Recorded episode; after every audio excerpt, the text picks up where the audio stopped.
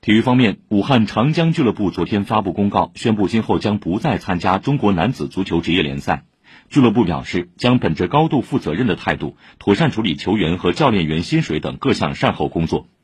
武汉长江俱乐部原武汉卓尔，二零一八赛季升入中超联赛，在二零二二赛季中超排名倒数第三，降入中甲联赛。